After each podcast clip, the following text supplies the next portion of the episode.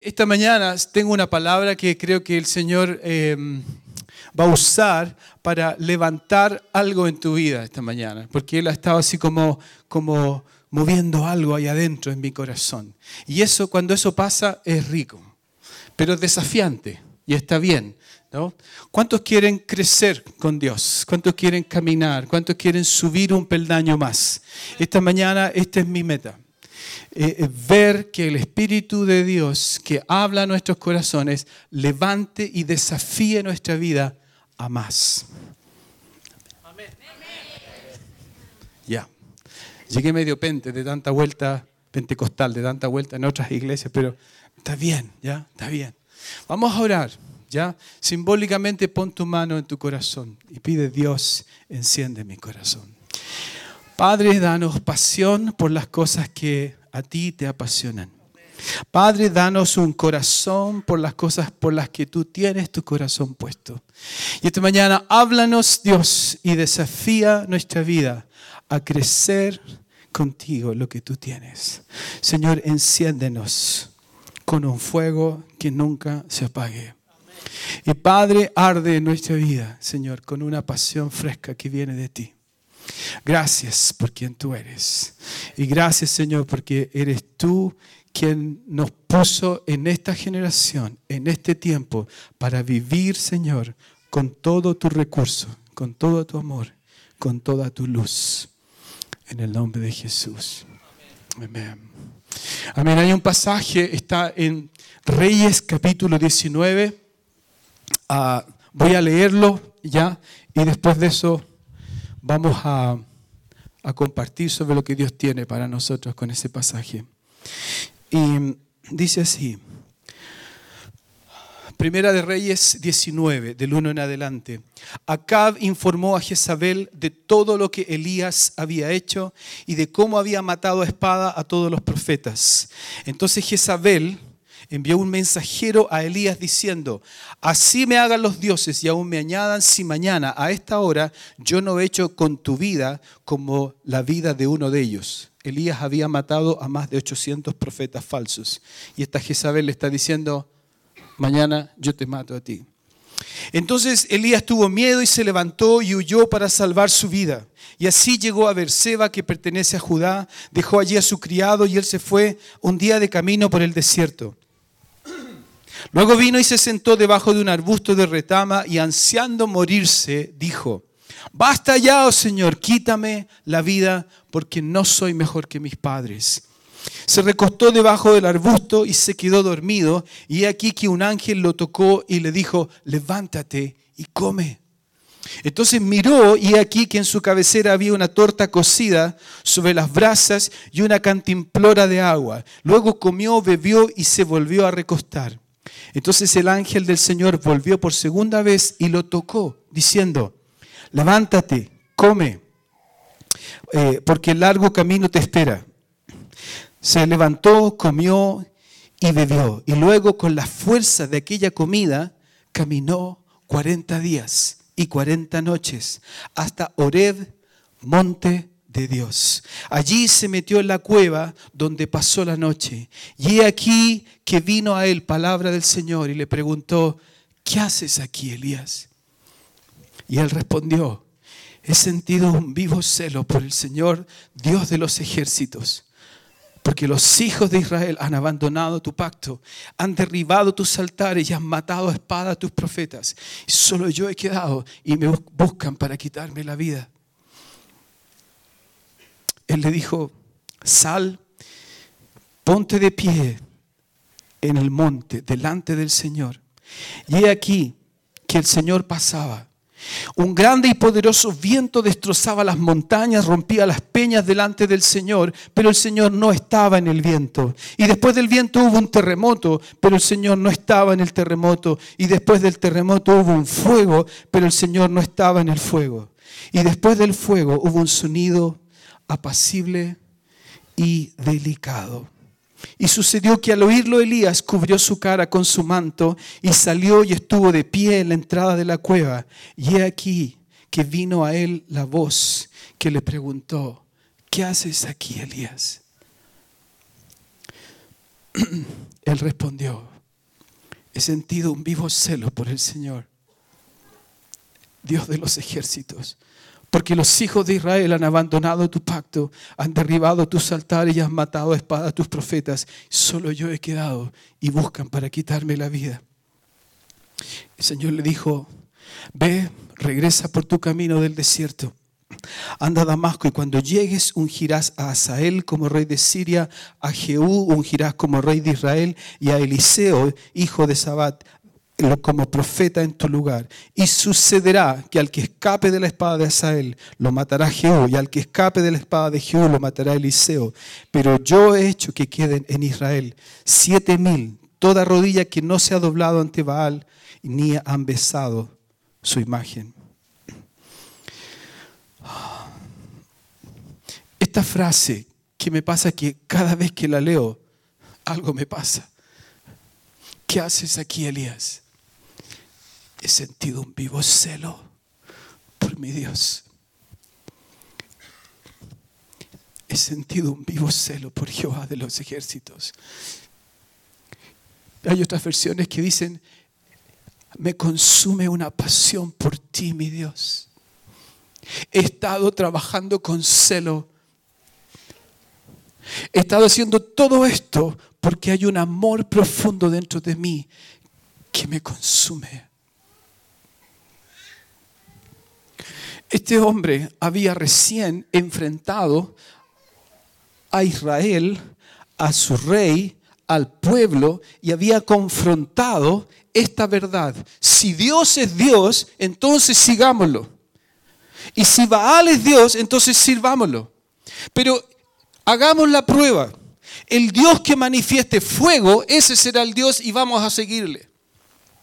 Un hombre celoso que no está para claudicar entre un camino y otro camino. Y dice, si Dios es Dios, entonces hagamos las cosas como corresponde.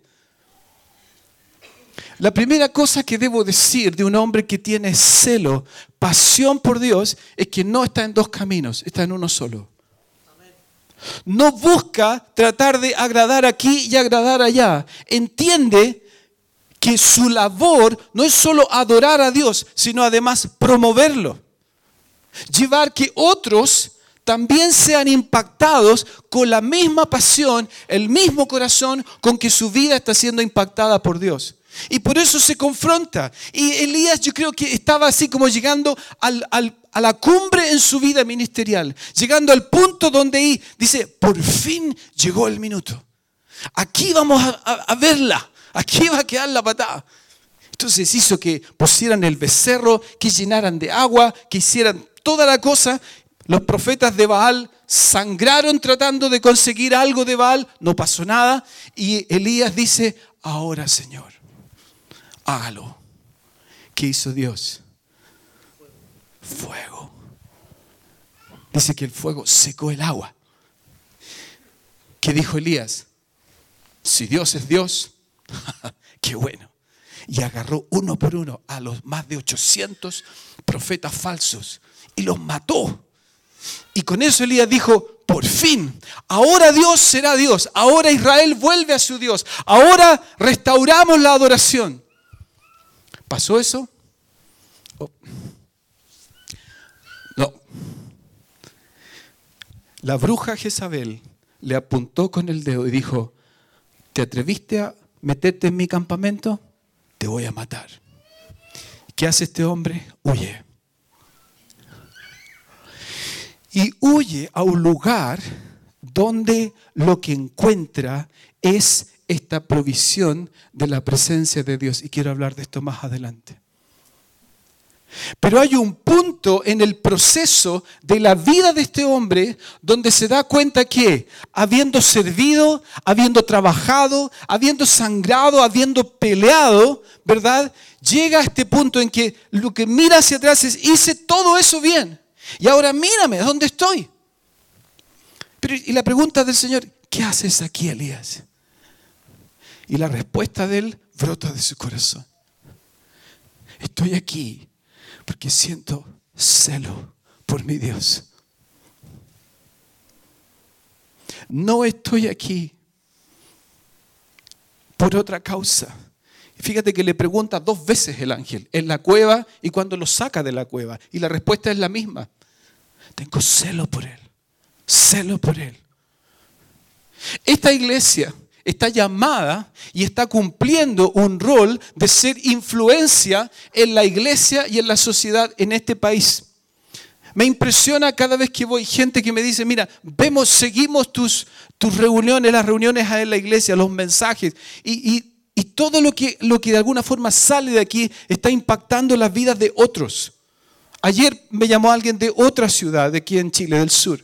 Le dije, amigo, mañana escucha la palabra, porque es para ti. Me dijo, yo la escucho siempre, me siempre la busco.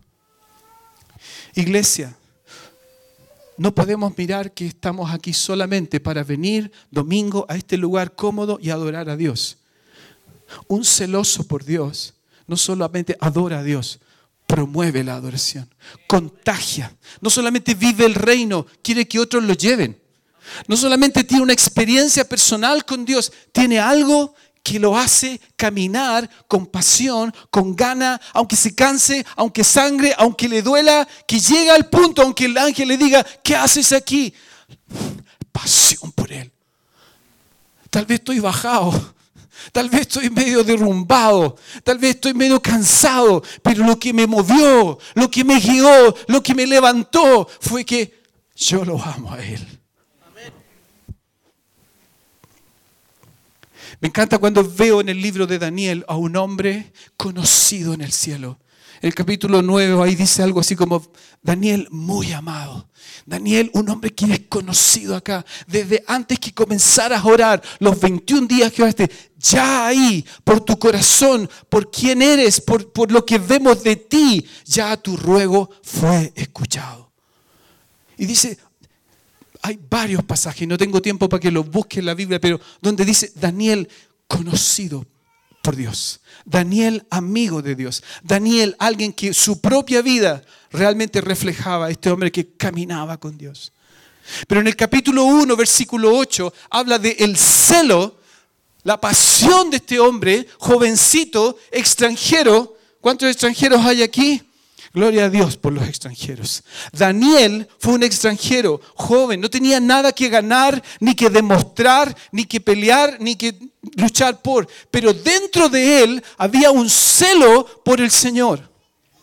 Y ante la presión del rey de decirle, si tú vas a estar en la corte del rey, tienes que comer la comida del rey, dice el versículo 8, pero Daniel propuso en su corazón no contaminarse no voy a comer la comida del rey.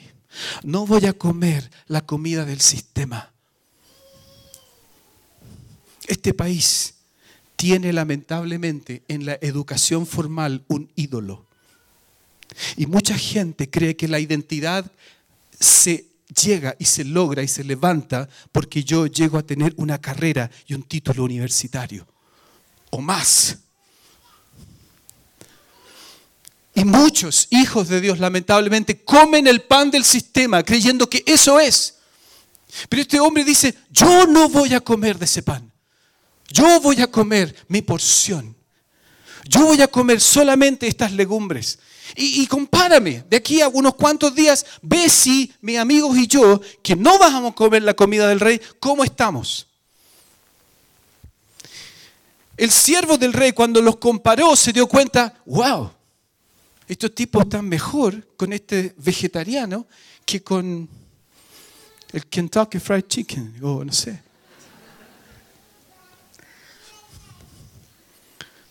Celo por él significa que yo no como lo que la gente come. Jesús dijo en Juan 4, mi comida y mi bebida es hacer la voluntad de Dios y que acabe su obra. Mi comida es comer aquello que me va a llevar al destino que yo tengo trazado para el cual Él me llamó para esta misión aquí en la tierra.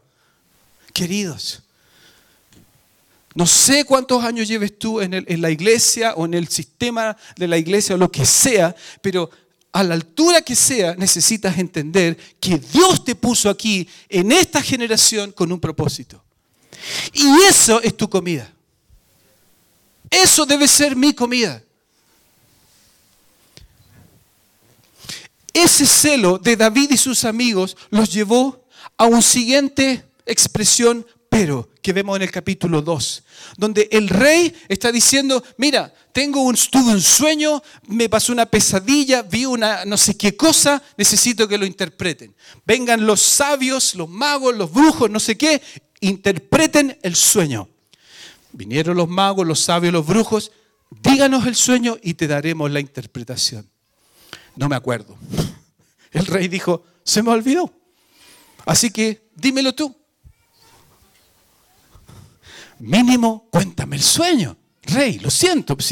no, si no lo sabes, te mato. Y hasta ahí llegó. Si ustedes leen el capítulo 2, estoy haciendo la versión rápida. ¿Quién tuvo revelación de lo que estaba siendo mostrado al rey. Adivina a quién Dios trajo revelación. Daniel. ¿Por qué? Porque Daniel comía la comida invisible que lo hacía experimentar la realidad de lo invisible de Dios. Revelación viene cuando personas tienen pasión por Dios. Tú no vas a creer que alguien de afuera te diga, sí, yo conozco a Dios. Y tú vas a decir qué cosa? Perdón, a Dios se le experimenta adentro en el corazón.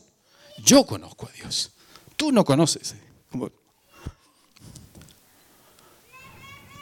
Tú y yo sabemos que para decir que tenemos comunión y una experiencia real con Él es porque Él se revela al corazón. ¿Es verdad o no? Pero aquí hay un hombre que en celo por Dios se apartó para Dios, experimentó revelación de Dios. ¿Qué habría dicho yo? Wow, qué bueno que esa revelación vino, que ya al rey le dije qué significaba la estatua y toda la cosa con los metales, etc. Ahora nos guardamos, estamos libres. Eh, Sadrach, Mesach, Abednego, listo viejo. Dios ya nos libró de todo mal. Si lees el capítulo 3, te vas a dar cuenta que el rey se marió de nuevo y construyó y mandó construir una estatua enorme, gigante. Y mandó que toda la gente que hiciera guana guana con la estatua, ¿verdad? Todos se postraran delante de su estatua. Y aquí tenemos a Daniel de nuevo, que viene donde el rey y le dice, rey, mis amigos y yo no nos vamos a postrar frente a tu estatua. Porque tenemos un Dios al cual adoramos. Y dice, pero si a un Dios no nos libra de tu mano y del horno de fuego que tú has prometido a los que no se van a postrar, si aún Dios no nos libra, igual no nos vamos a postrar. Estamos ni ahí contigo, rey, con todo respeto, como diría Valdivia, ¿verdad?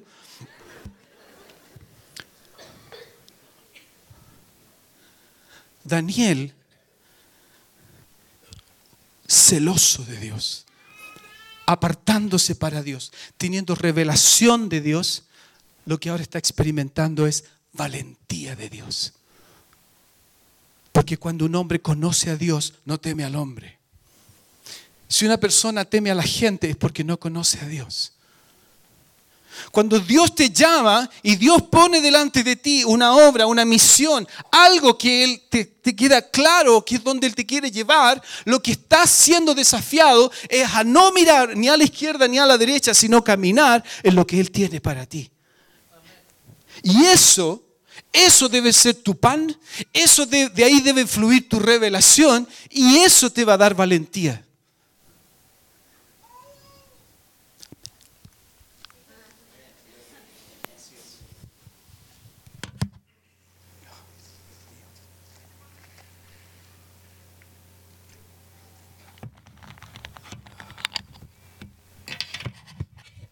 Creo que los, el proceso de este hombre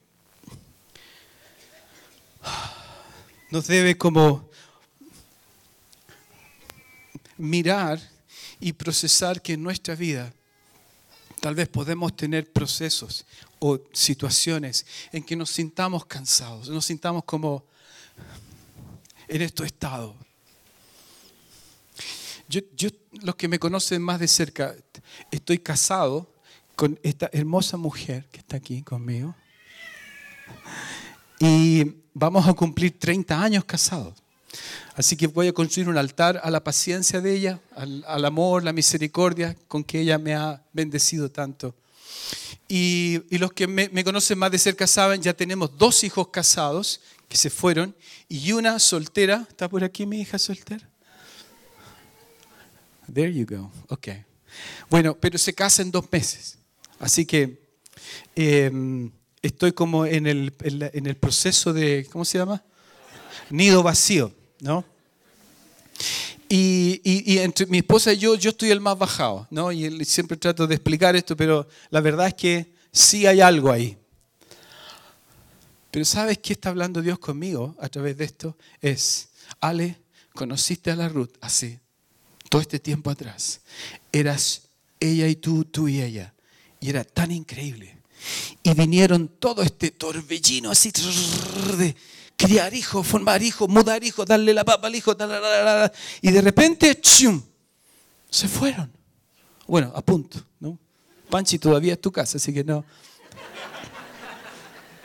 Pero ya yo estoy siendo que viendo que ya viene, porque ya, ya lo he vivido dos veces, así que esta tercera vez como que ya uno lo, lo conoce, ¿no? Pero el Señor me dice, estás de nuevo con la mujer de tu juventud aquella que hiciste un pacto y has caminado con ella, ya has peregrinado con ella todos estos años. Queridos, ninguna obra a la que Dios te llame es más grande que la grandeza de nuestro Dios. Nada de lo que tú hagas debe ser más importante que tu relación con aquel que salvándote hizo un pacto contigo. Por eso Elías está en este punto como, ¿qué me queda? Cuando la pregunta es, ¿qué haces aquí, Elías? ¿De qué te hablo? ¿Cómo te respondo eso? Tengo un celo por Él. Hay en mí una pasión por Él.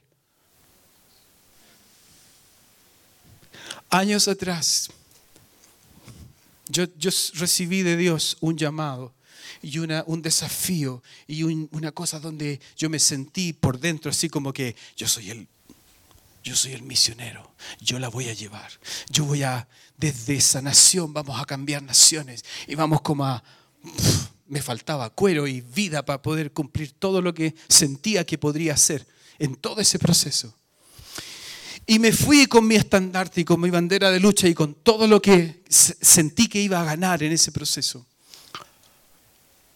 pasaron los años y todo el proyecto y todo lo que hice, todo lo que trabajé, no era lo que yo había soñado.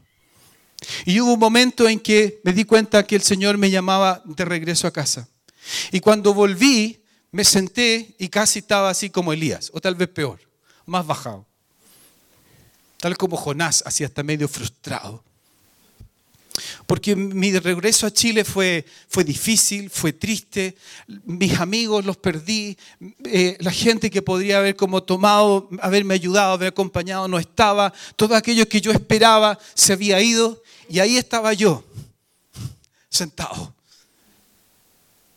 sintiendo, Dios, y qué pasó? ¿Y qué fue todo eso para llegar acá? Y me acuerdo que un día lo conversé con un amigo, un hombre de Dios. Y me dijo, y Ale, casi como, ¿qué haces aquí, Ale? Y yo le dije, mira, no me puedo comparar con Elías porque sería tremendamente pretencioso. Pero lo que sí te puedo decir es que todo lo que hice, todo lo que di, todo lo que estuve ahí batallando, lo hice creyéndole a Él, confiando en Él, buscando a Él, con mucha imperfección. Pero si en mi corazón quieres buscar algo, está Él.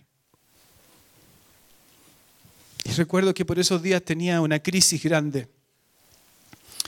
de pensar que tal vez nunca más, de verdad, sinceramente, por todo lo que estaba viviendo era como, aquí se acabó el pastor, el misionero, el peregrinaje en el reino y todas esas cosas que, que a veces suenan como medias rimbombantes.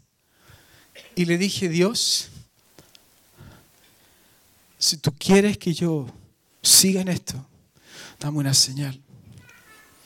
Porque si no, necesito volver a mi camino viejo, donde yo tengo que ver qué hago conmigo. Y recuerdo que sentía, Dios, si yo te sigo a ti, tú vas a ser mi sustento.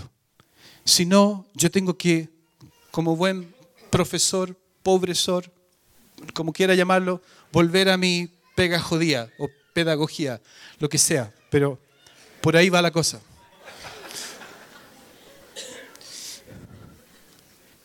Y yo estaba en esa volada personal y mi señora me dice, vaya a comprar pan, por favor.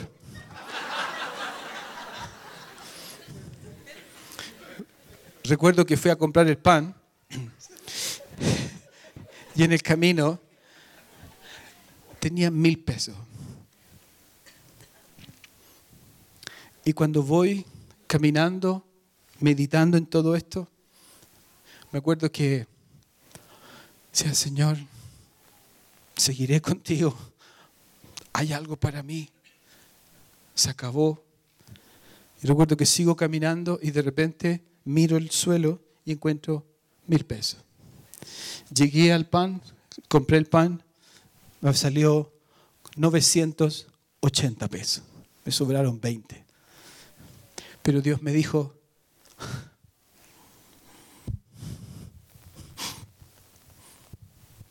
me dijo, Ale, yo soy tu sustento. Yo soy quien te llamó y yo soy el que va a seguir sosteniendo tu vida en adelante. Y la cosa hizo un giro hacia los planes y propósitos de Dios mayores. Quiero decirte algo. Cuando las personas tienen celo por Dios, son devueltos a la presencia de Dios. Elías fue llevado desde todo este cansancio. No dice que Dios lo guió al monte, él vino al monte. Y desde Éxodo, desde que Moisés había estado ahí, no hay registro de que alguien hubiese ido a ese monte. Y en ese punto aparece este fuego, este terremoto y este viento símbolos de esta ley que descendía cuando en el Sinaí se manifiesta este Dios portentoso, este Dios que, la gente le tuvo miedo. Pero a Elías, Elías se para adelante, cierra sus ojos, siente el viento, siente el terremoto, siente todo el fuego. Y, dice, y Dios no estaba ahí. Pero dice que vino una brisa delicada y apacible delicada que si vas al Salmo 107, versículo 29, habla de este paz que vuelve al corazón de aquellos que están trabajados y agotados. Y dice, es un silbo apacible y delicado. Es la misma imagen en el comentario de Matthew Henry, donde dice, de Éxodo, Éxodo 14, 16, donde dice que en la mañana, cuando el pueblo se levantó, había una hoja liviana, como una hojarasca blanca y redonda, y era el maná del cielo. Es decir, aquella palabra con la que Dios sostiene a quienes necesitan pan vivo que los sostenga en tiempos de soledad. Queridos, desde ese espacio donde Elías vuelve a experimentar la presencia de Dios, el Señor lo levanta y le dice, ok amigo, ahora, segunda parte de tu historia, ahora levántate, mira hacia el desierto, porque los que caminan con Dios caminan muchas veces sintiendo que es un desierto. Pero en el desierto Dios nos enseña su dulzura. Eso es. Gloria a Dios por eso. Pero le dice, vuelve al desierto. Busca a ese hombre y úngelo por rey. Busca a ese otro, úngelo por rey. Y busca a Eliseo y úngelo por profeta. Y al que, al que quiera matar a este, este lo va a matar, etcétera, etcétera, etcétera. De alguna forma lo que Dios está diciendo, Elías, lo que viene ahora es la influencia de tu ministerio en estos reyes y profetas que estoy levantando después de ti. La pasión por la que tú peleaste, esa pasión yo la estoy poniendo en ellos. Y era tal, de tal manera que este Eliseo le dice al, profeta, yo quiero una doble porción del espíritu que hay sobre ti. Era un tipo... ¿Se entiende eso, cierto? No sé cómo decirlo, pero... Apasionado, apasionado.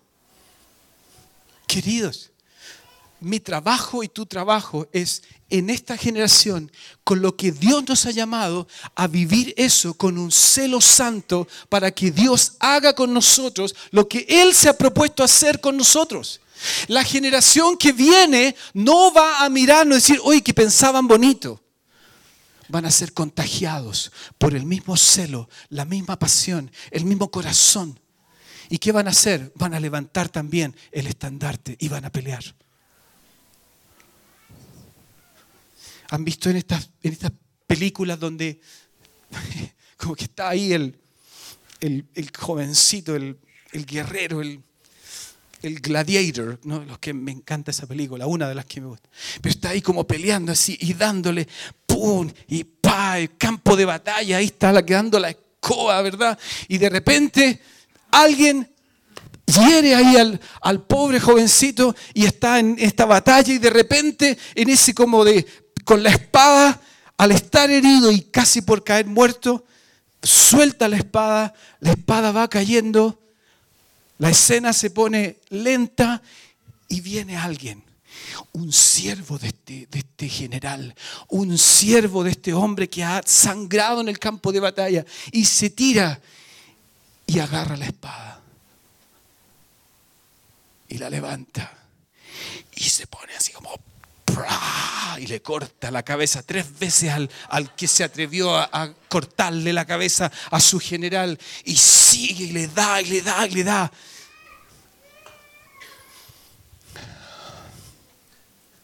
Solo la pasión enciende pasión. Tal vez no vas a ver, tal vez yo no voy a ver todo aquello de lo cual el Señor me ha querido hacer parte en términos de los resultados de lo que viene. Pero sí sé que lo que Dios me manda a hacer y a vivir en esta generación, en este tiempo, es con todo el corazón que Él ponga sobre mí.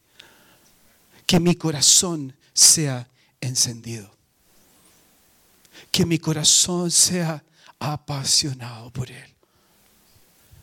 Y queridos, Tal vez va a llegar el día más adelante donde dirás como Elías, estoy cansado, estoy, sí estoy confundido, pero si llegué hasta acá ha sido porque he sentido un vivo celo por mi Dios.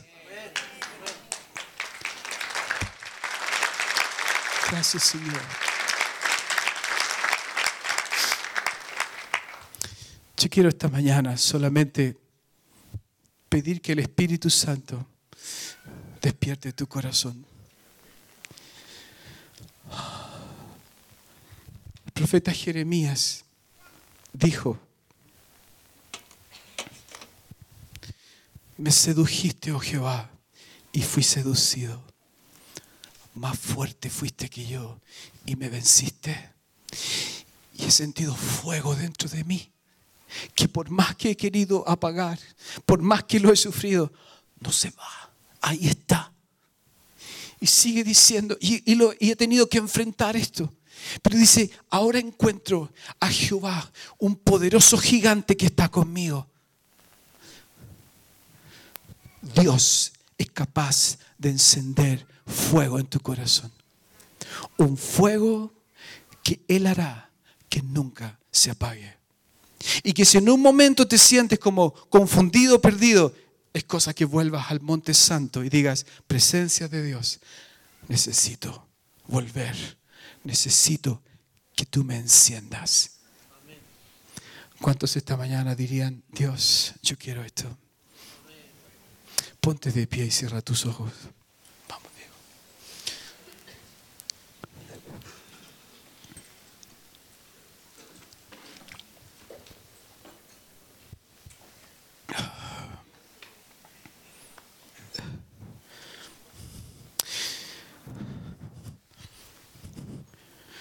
Siento esta mañana que cierra tus ojos nomás, ciérralos, porque quiero que el Señor hable a tu corazón.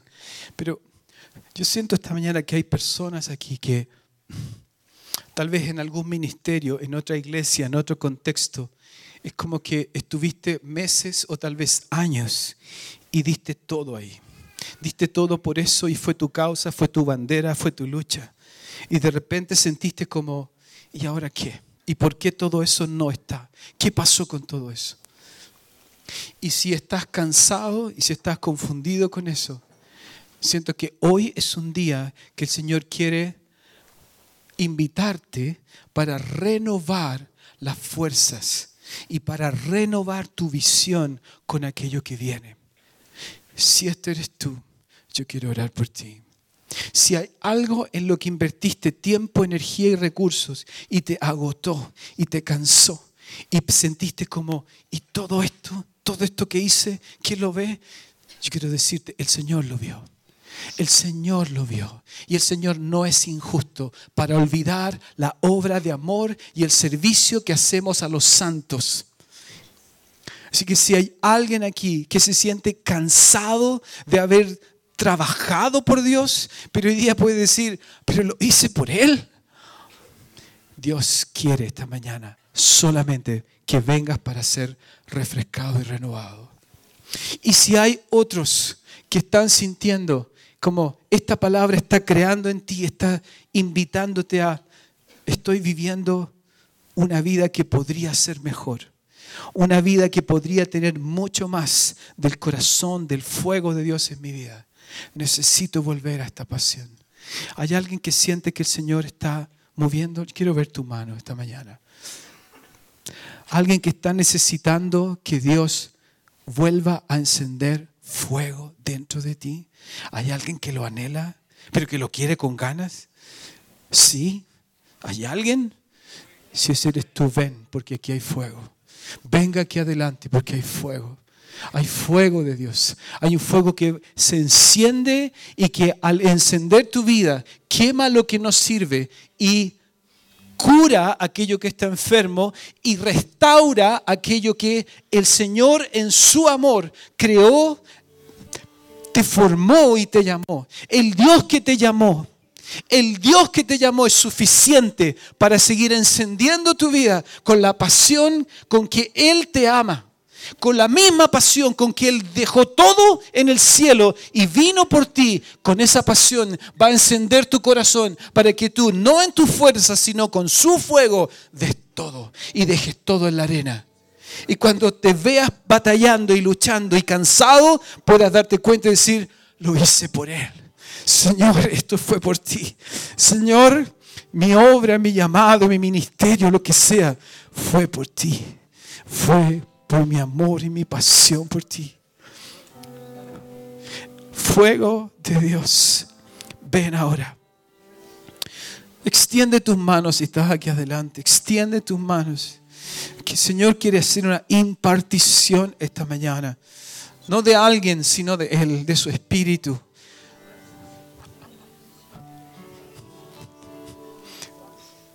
Más Dios.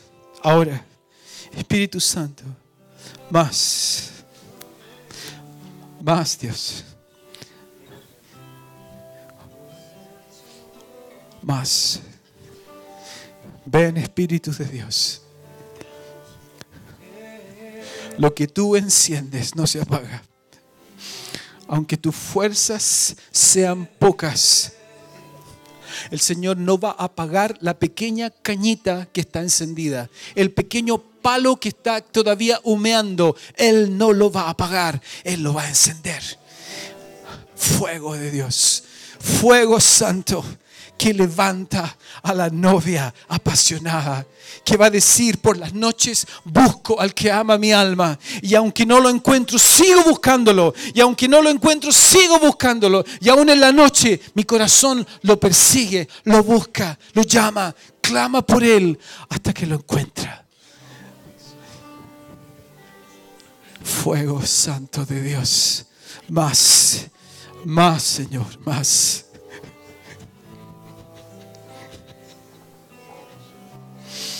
Les he escrito a ustedes jóvenes, dice la Biblia, porque han vencido al maligno y porque la fuerza de Dios está sobre ustedes y les va a levantar para cumplir el propósito de Dios en esta generación donde Dios los ha puesto.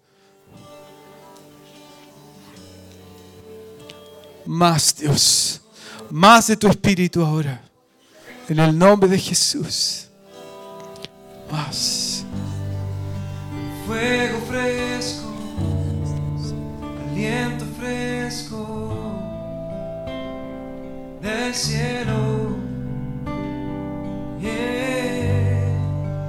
Fuego fresco, viento fresco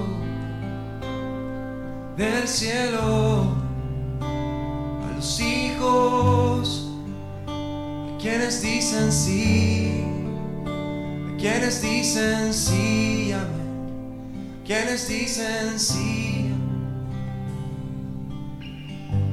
Que no se enfríe mi amor.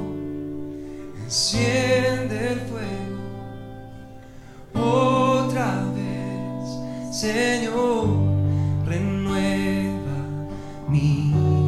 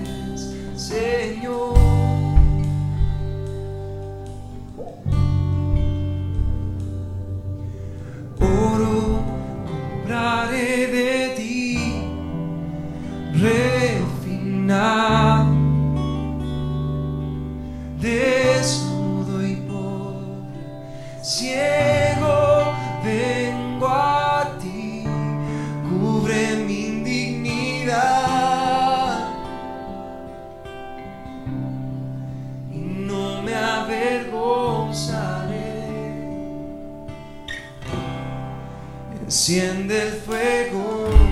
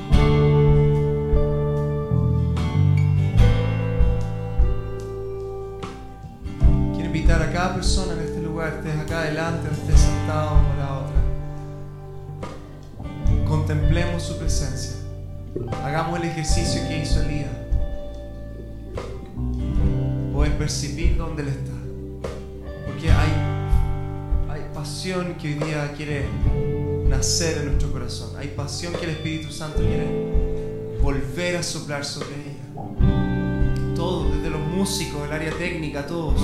Nadie, nadie esté ajeno a esto, nadie está ajeno a esto. Nadie está ajeno a esto, nadie